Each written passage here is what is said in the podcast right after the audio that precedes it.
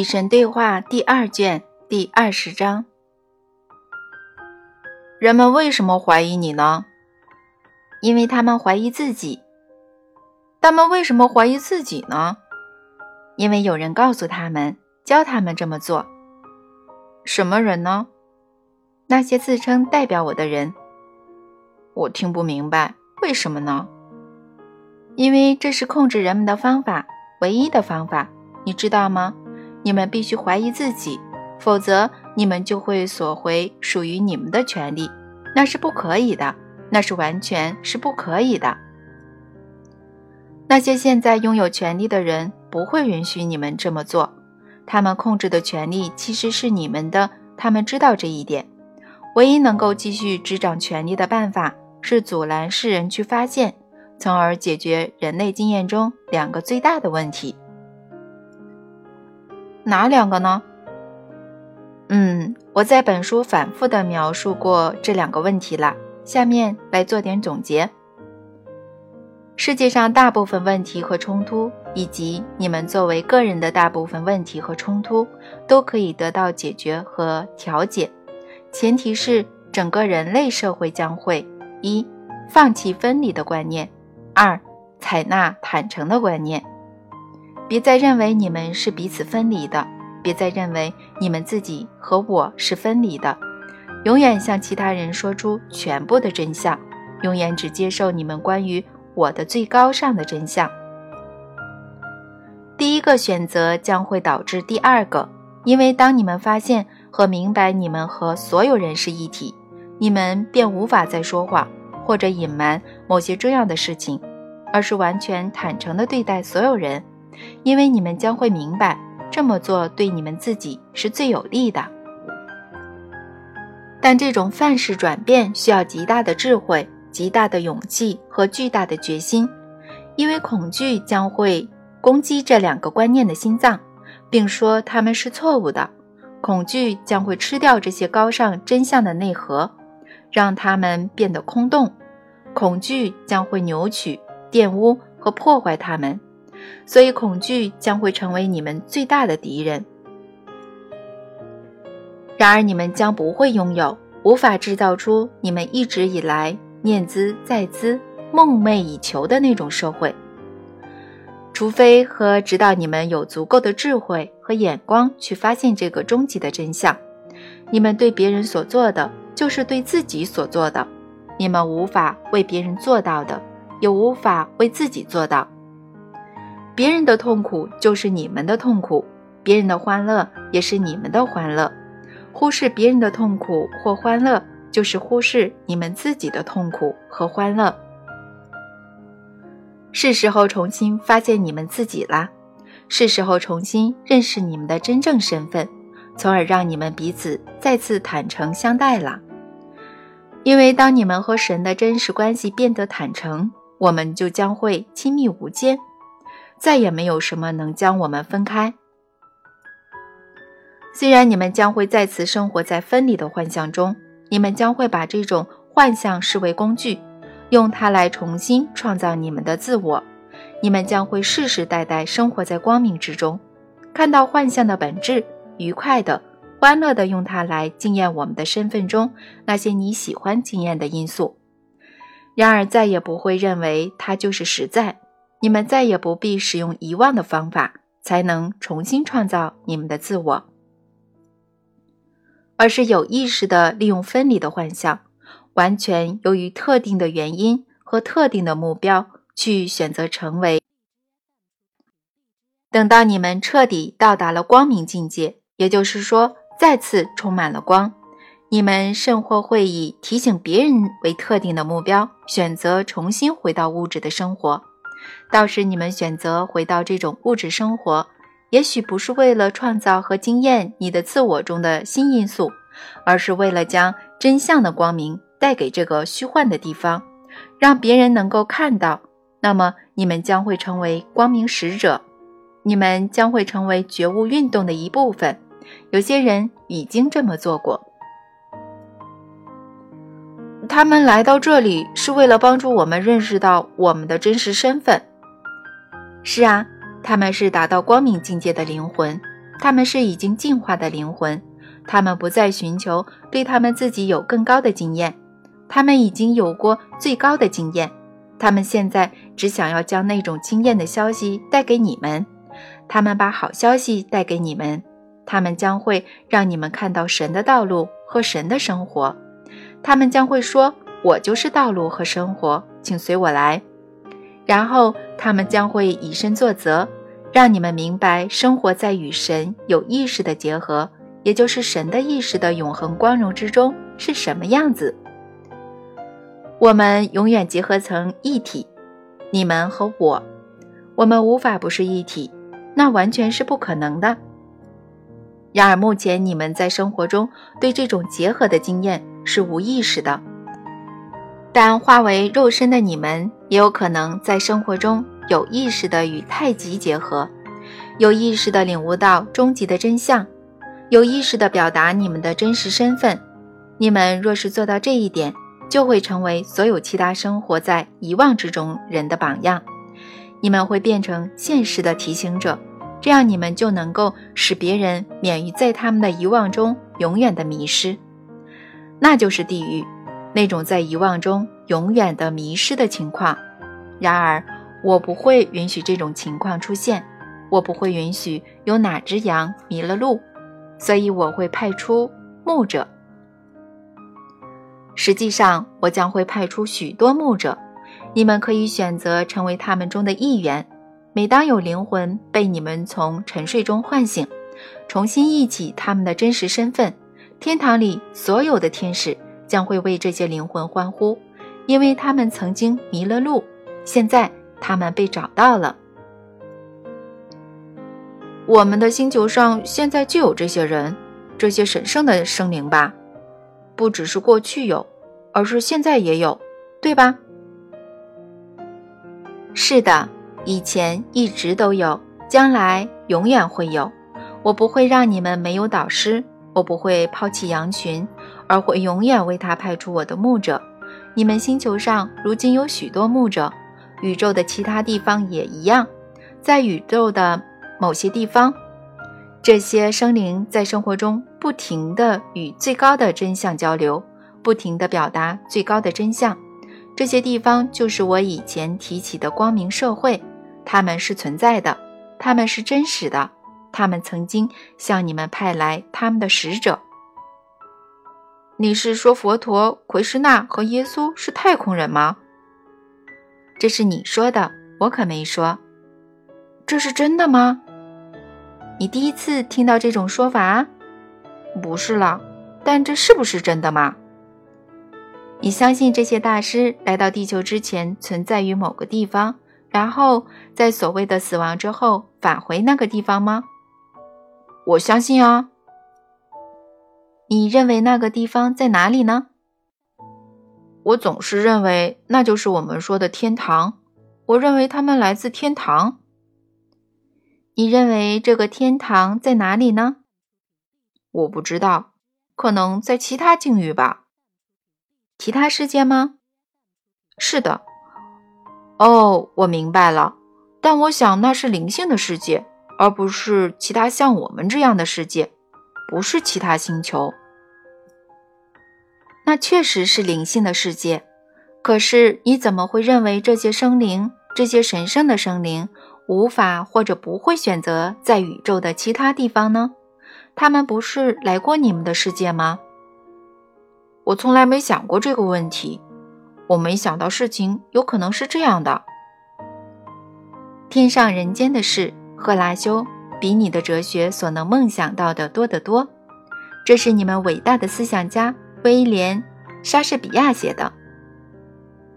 那么，耶稣真的是太空人？我没这么说。好吧，他到底是不是嘛？耐心点儿，我的孩子。你跳钱太多了，你要了解的还有很多，还多着呢。我们还要再写一整本书。你是说我必须等待第三卷吗？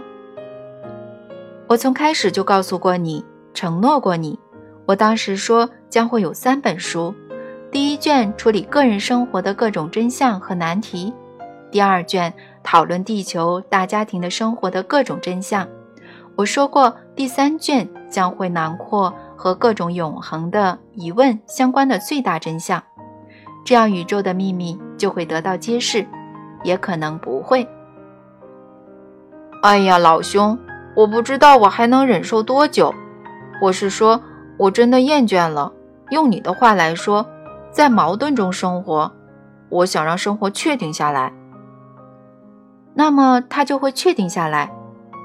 也可能不会。就是这样，就是这样。你开窍了。现在你掌握神圣的二元论了。现在你全都明白了。现在你理解那项计划了。一切存在于过去，存在于如今，也将永存于此刻。所以一切都是此在。然而此在是不停的变化的，因为生活是持续不断的创造过程。因此此在其实就是虚无。这种此在的状态是永不相同的。这意味着此在便是虚无。天哪，你饶了我吧！这样的话，一切如何还能是一切呢？一切其实不是一切，但你又跳前了。现在还早呢，我的孩子，现在还早呢。看完第三卷之后，你将会明白这些和其他大秘密。也有可能，也有可能不会。正是如此。好吧，好吧，我们算扯平了。但是在看完第三卷之前，对我或者那些可能从来没看过这几本书的人来说，要在此时此地重新找到智慧，重新找到光明，重新找到神，应该怎么做呢？我应该回到宗教吗？要通过宗教才可以吗？回到灵性，忘记宗教。你这句话会激怒很多人的。这整本书将会激怒很多人，嗯，也有可能不会。你为什么要说忘记宗教呢？因为它对你们是无益的。你要明白的是，有组织的宗教若要取得成功，就必须让人们相信他们需要它。人们若要信仰其他东西，他们首先必须不再信仰他们自己。所以，有组织的宗教的首要任务是让你们失去对自己的信仰。第二个任务是让你们知道他拥有你们缺少的答案。第三个和最重要的任务是。让你们不加怀疑的接受他的答案。你们如果怀疑，就会开始思考；你们如果思考，就会开始回归内在的本源。宗教不能让你们那么做，因为到时你们得出的答案非常有可能和他杜撰出来的答案不同。所以，宗教必须让你们怀疑你们的自我，必须让你们怀疑你们自己有把问题想清楚的能力。宗教的问题在于，这种做法往往会适得其反。因为如果你们不能不加怀疑地接受你们自己的思想，又怎么可能不怀疑宗教提供给你们的关于神的新思想呢？你们很快将会怀疑我的存在。而具有讽刺意味的是，你们以前从来没有怀疑过。当你们凭借本能的认识生活时，你们也许没有彻底的了解我。但绝对知道我是存在的。正是宗教创造了疑神论。任何看到宗教的所作所为的人，只要他头脑清楚，就必定会认为宗教是没有神的。因为正是宗教让人类心里充满了对神的怕，而人类曾经忠心的爱着神及其全部的光辉。正是宗教命令人类向神卑躬屈膝。而人类曾经是舒畅的站立的，正是宗教促使人类担忧神的愤怒，而人类曾经寻找神来减轻他的负担。正是宗教告诉人类要为他的身体及其最自然的功能羞愧，而人类曾经为这些功能而欢庆，视他们为生活最大的礼物。正是宗教教育你们必须。通过某个中介才能接触神，而你们曾经认为，你们只要在生活中体现善良和真相就能够接触神。正是宗教强迫人类要崇拜神，而人类对神的崇拜曾经是发自内心的。宗教在其所到之处都创造了分离，而这正好与神背道而驰。宗教让人与神分离，人与人分离，男与女分离。实际上，有些宗教宣称神高于人，甚至还宣称男高于女，从而对人类的一半做出了空前扭曲的错误理解。我告诉你们吧，神并不高于人，男并不高于女，这并不是事物的自然秩序。但每个掌握权力者，具体来说就是男人，都希望那种说法是成立的。因为他们创立了各种男性崇拜的宗教，系统的将圣经的内容删掉一半，以便剩下被当作定稿的那部分能够符合他们的男性世界观。正是宗教时至今日仍坚称女人的素质比较差，是二等的灵性公民，不适合教导神的话语，传授神的话语，或者引导人们如何崇拜神。就像小孩那样，你们迄今仍为我选中哪个性别来充当我的牧师而争论不休。我告诉你们吧，你们都是牧师，每个人都是，没有哪个人、哪类人比其他人更加适合从事我的工作。但是你们之中有许多人，就像你们的国家患上了权力饥渴症，他们不喜欢分享权力。只想使用它，他们虚构出来的神也是那样，也患上了权力饥渴症。那个神不喜欢分享权力，只想使用它。然而，我告诉你们吧，神最大的礼物就是分享神的权利。我想要你们像我一样，但我们不能像你啊，那是对神的亵渎。你们受到的这种教育才是对神的亵渎。我告诉你们吧，你们是依照神的模样和形象被创造出来的，成为神是你们终将实现的目标。你们来到这里不是为了奔波劳碌、艰苦奋斗，却永远无法到达那里。我也没有把不可能完成的任务分派给你们。请相信神的善良，请相信神的造物。具体来说，就是你们神圣的自己的善良。你在本书前面说过的某句话让我很感兴趣，在本书将要结束之际，我想要再谈谈那句话。你当时说，拥有绝对权力者无需对他人发号施令，这是神的本质吗？你现在明白啦？我曾经说过，神是一切，神会一切，没有神不是的东西。神对其自身的一切经验。都是神在你之内化为你，通过你而经验的。在我最纯粹的形式中，我是绝对的实在，我是绝对的一切，所以我绝对没有需要，没有需求，无需发号施令。若离开这种绝对的纯粹形式，我就是你们的构造的我。这就像你们终于看到的神，并说：“哇，你怎么是这样的呢？”然而，无论你们将我构造成什么样，我无法忘记我的纯粹形式，并总是回到我的纯粹形式。其他全都是虚幻，那是你们虚构出来的东西。有人把我捏造成一个会妒忌的神，但我拥有一切，我就是一切，我怎么会妒忌呢？有人将我塑造成一个会愤怒的神，但无论哪种方式。都不可能伤害我，我又怎么会生气呢？有人将我打造成一个会报复的神，但由于所有存在都是我，我该向谁报复呢？我怎么会仅仅因为我创造的东西而惩罚我自己呢？又或者，假如你们非得认为我们是分离的不可，我为什么要创造你们，让你们拥有去创造你们想要经验的东西的自由选择？然后，因为你们做出了错的选择，而永远的惩罚你们呢？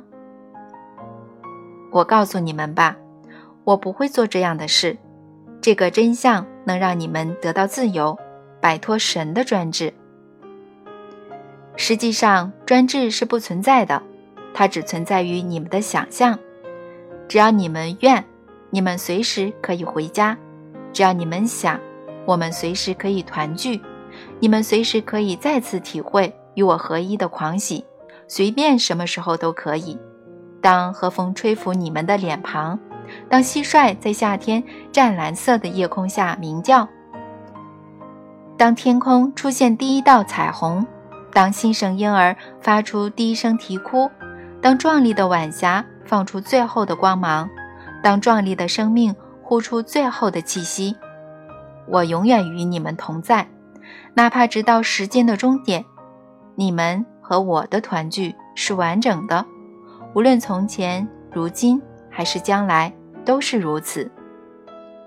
你们和我是一体，现在和将来都是如此。现在去吧，去在你们的生活中体现这个真相。去让你们的日日夜夜都反映你们内心最高尚的想法，去允许你们的每个此刻都充满了神通过你们现身的狂喜。去这么做吧，去向所有和你们有交往的人表达你们的爱，永恒的、无条件的爱。去成为黑暗中的光，并不要诅咒黑暗。去成为光明的使者，那是你们的本质。所以去吧。